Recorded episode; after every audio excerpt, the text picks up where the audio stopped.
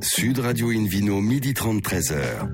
Alain Marty. Bonjour à toutes et à tous, ravi de vous retrouver pour ce rendez-vous dominical d'Invino Sud Radio. Nous sommes délocalisés chez le caviste Nicolas à Paris, au 31 Place de la Madeleine à Paris. Je rappelle que vous écoutez Invino Sud Radio, par exemple, à Oloron-Sainte-Marie, hein, sur 102.00 et qu'on peut se retrouver sur notre page Facebook Invino et notre compte Instagram Invino Sud Radio. Aujourd'hui, un menu qui prêche, comme d'habitude, la consommation modérée et responsable avec Nicolas Machard, fondateur de pourdebourg.com et puis le Vino Quiz pour gagner un coffret de trois bouteilles de la marque Bandit de Loire et puis un coffret Divine en jouant sur invinoradio.tv. À mes côtés, Hélène Pio, chef de rubrique au magazine Régal. Bonjour Hélène, tout va bien depuis hier quoi Tout va très bien, bonjour. David Cobol, le cofondateur de l'Académie des vins et spiritueux. Bonjour David.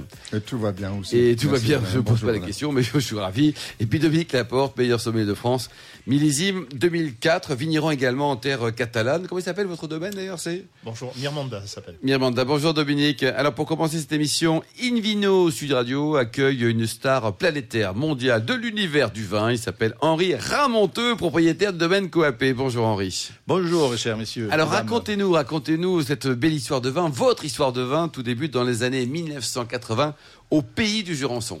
Ben, euh, le vin du domaine Coapé, c'est mon histoire. Je suis, je suis né à la terre, je suis né paysan, mes parents étaient des agriculteurs, la campagne dure, la campagne qui travaillait, et je me suis inspiré un peu des, des vignes qu'il y avait, parce qu'autrefois, dans les fermes, on vivait en autarcie, on produisait du vin pour travailler. Et la polyculture, il y avait le- le Polyculture. vin, mais- On vivait en autarcie avec des, un, tous les trois ou quatre cochons, on, on vivait, on tenait six mois le siège sans, sans problème.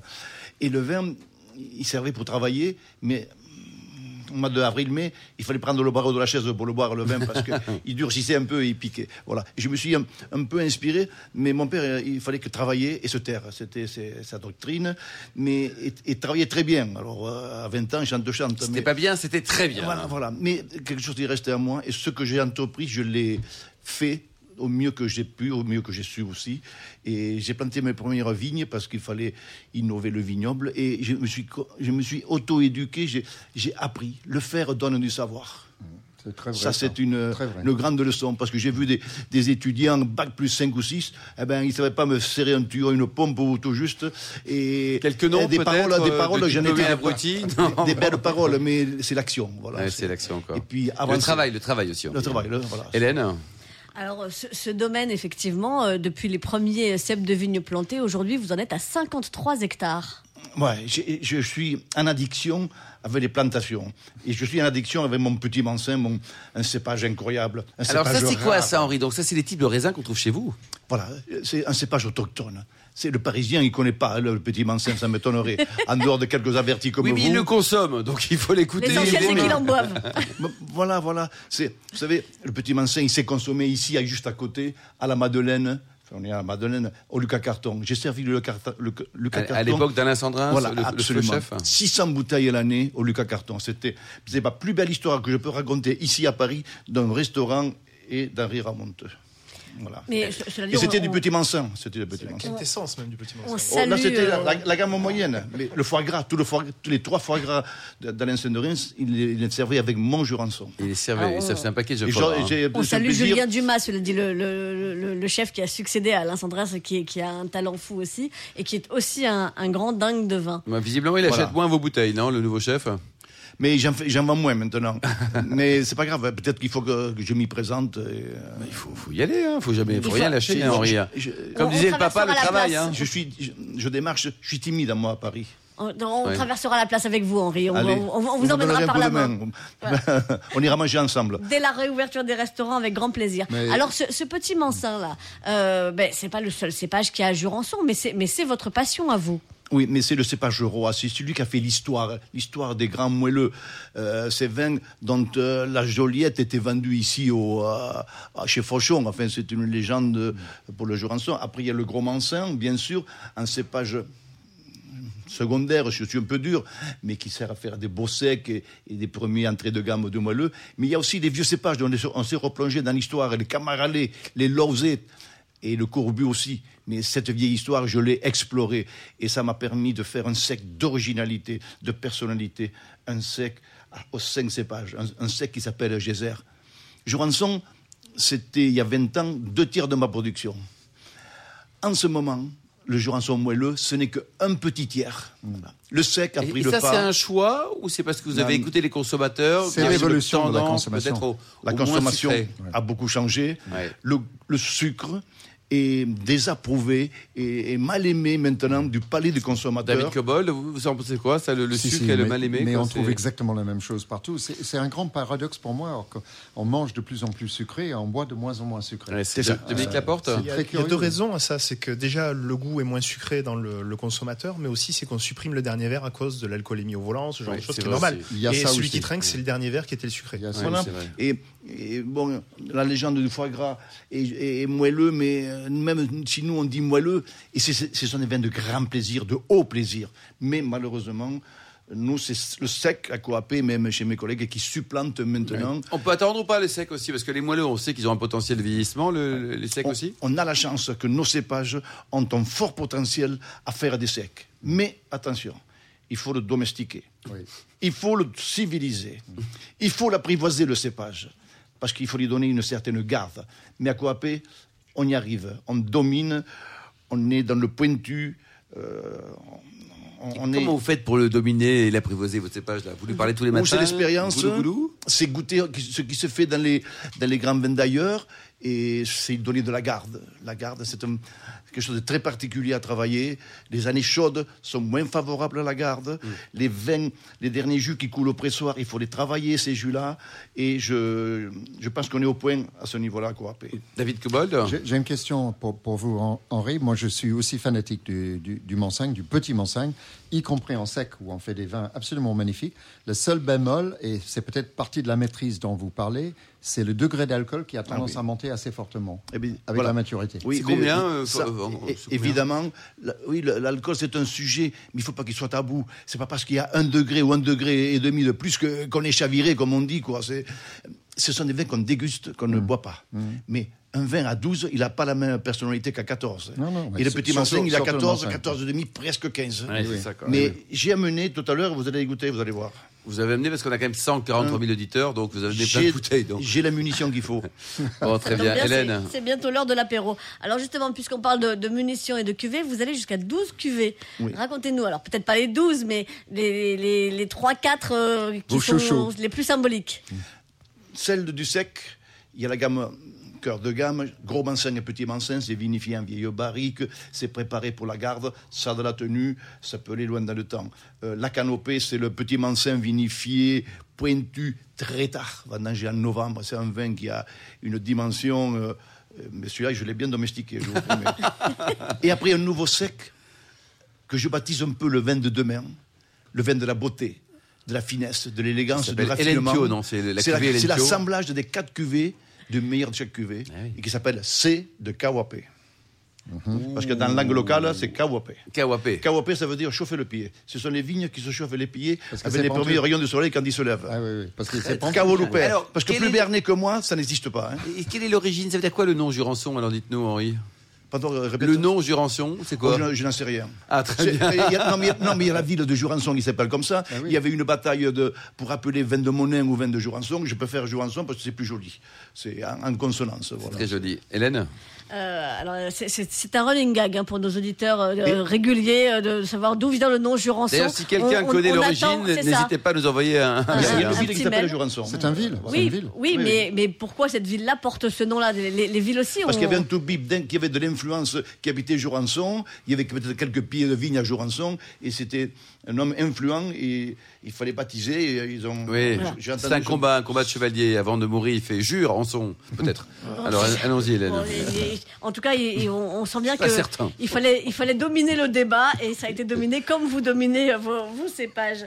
Euh, 300 000 bouteilles produites chaque année. Pas mal, hein Euh, Ouais. c'est- C'est c'est beaucoup. J'ai- J'en j'en produis presque trop, vu, vu les temps qui courent. Non, mais c'est une déclinaison. Je suis devenu chef d'entreprise, tout en étant artisan et vigneron à la fois. Mais hum, voilà, maintenant, il faut que je m'arrête. Euh, J'ai une gamme en sec, en moelleux, on exporte, euh, on vend en particulier. Ça marche bien votre business quand même. Ça va. Oh, maintenant, c'est calmé. Euh, Oui, maintenant, le calmé. virus, il Oui, nous en met... ce la moment marque là, OAP en ce et la marque c'est Henri, difficile pour tout euh, le Mais monde. Voilà, voilà. Mais c'est le sec qui prenne le relais des moelleux. Ouais. Et c'est euh, oui, c'est un virage quand même. hein, euh, mais voilà. Vous je- exportez beaucoup je en me temps normal entrepreneur. entrepreneurs et entrepreneurs. Vous vous exportez beaucoup en temps normal, Henri 25%, mais on n'est pas connu. On est, Jurançon, c'est une niche. Mais Coap est presque on plus fait connu palette par-ci, palette par-là. Euh, mais bon, jusqu'à présent, ça le faisait. Bon, maintenant, c'est un peu dur. Là. Mais on va, on se va retourner chez Lucas Carton, hein, avec sa mallette. Ça- ça- Oui, ça reviendra, il- n'y a reviendra. pas le carton bis encore, mais ça va peut-être venir. Non, non, mais ça, ça, ça reviendra. Tiens, puisqu'on parle de restaurant, euh, qu'est-ce qu'on mange euh, avec euh, les, les 3-4 cuvées que vous nous avez citées là? Euh, les secs, c'est des, des poissons, des poissons cuisinés, des viandes blanches, de belles pentades, même un gigot d'agneau, et, et les moelleux, bien sûr, et des euh, d'apéritifs maintenant. Des- des- on a des moelleux de verticalité. La verticalité, c'est l'acidité qui est plus forte que la sucrosité. Voilà, un vin de- d'explosion de, fruits, parce que c'est l'acidité qui pulse le fruit également. Et on, s'oriente vers ces vins-là. Bien sûr qu'on a des vins de prestige, de, très haut prestige, qui font partie des grands vins qui se dixit euh, dans le monde. Il faut démontrer ce qu'on peut faire.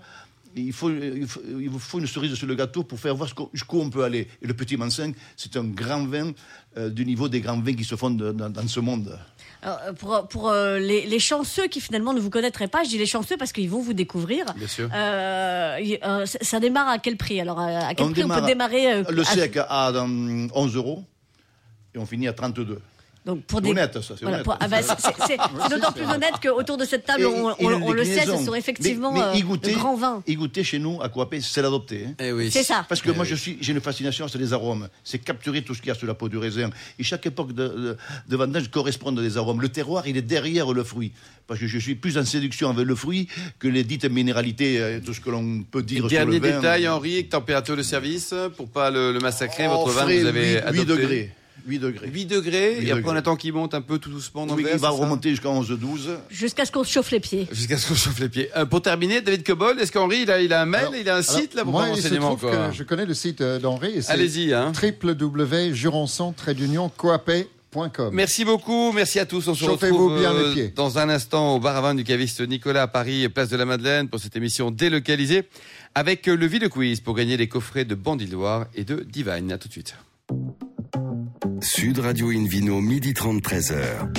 Alain Marty. Retour chez le caviste Nicolas Paris, place de la Madeleine, pour cette émission délocalisée. D'ailleurs, vous qui nous écoutez chaque week-end, n'hésitez pas à nous contacter sur notre page Facebook euh, Invino, notre compte Instagram Invino Sud Radio, pour nous indiquer vos amis vignerons, vos vignerons favoris ou coup de cœur. David Cobold, vous qui êtes le cofondateur de l'Académie des vins et des spiritueux, c'est maintenant le Vino Quiz. Alors, le Vino Quiz, euh, je rappelle le, le principe. Pour gagner, il faut jouer, vous allez voir le jeu tout à l'heure, euh, mais vous allez gagner, si vous gagnez, un coffret de trois bouteilles de la marque Bandit de Loire, un coffret Divine et le livre Un tourisme et spiritueux en France et dans le monde. Donc maintenant, écoutez bien la question.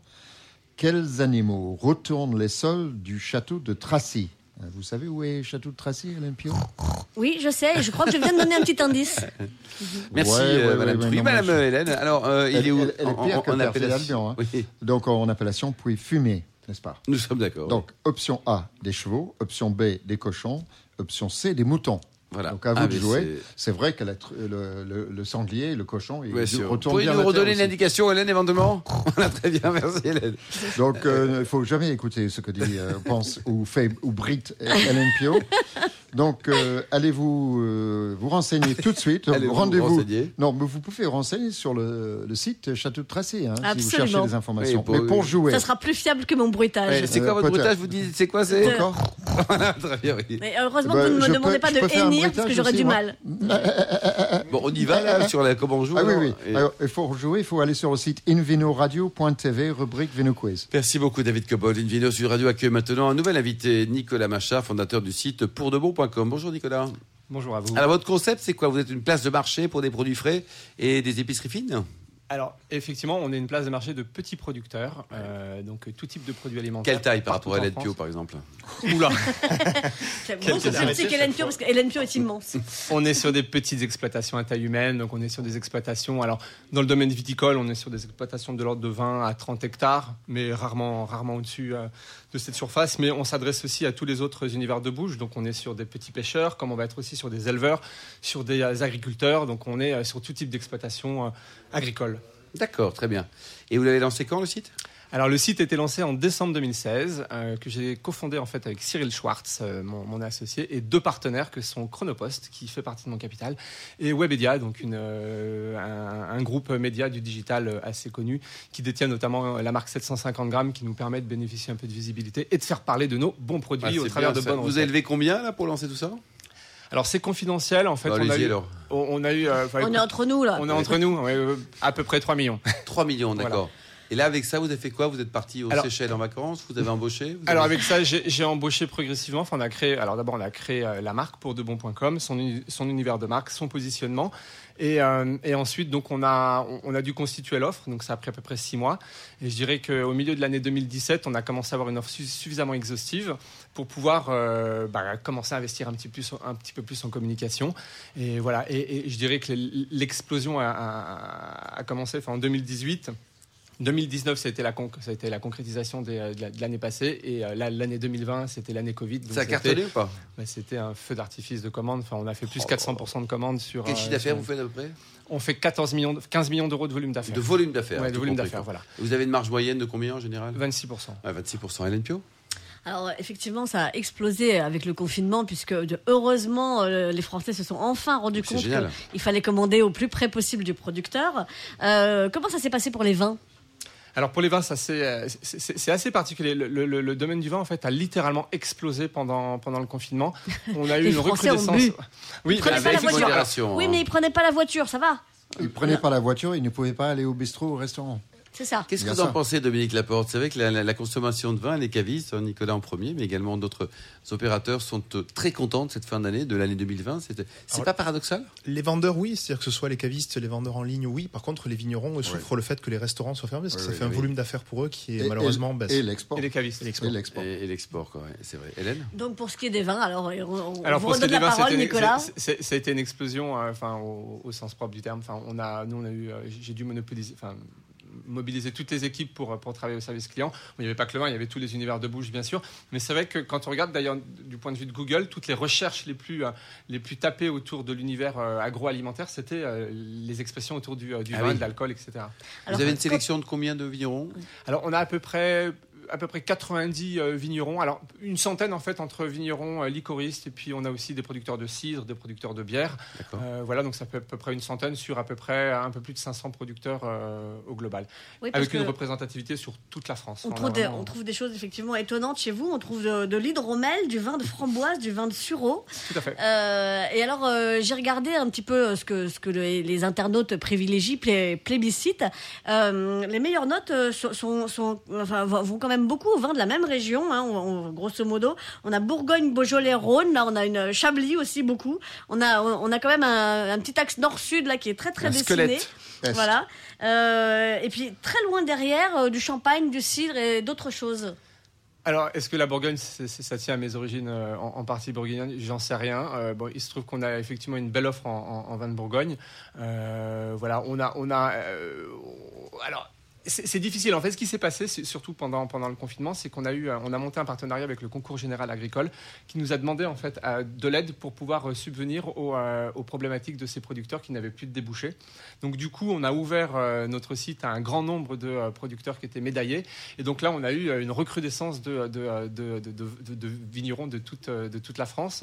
Euh, donc, je, je- je dirais, je pense que vous, vous m'avez la même presque mieux renseigné que moi Bien sur sûr, la typologie des produits. Dominique. Laporte?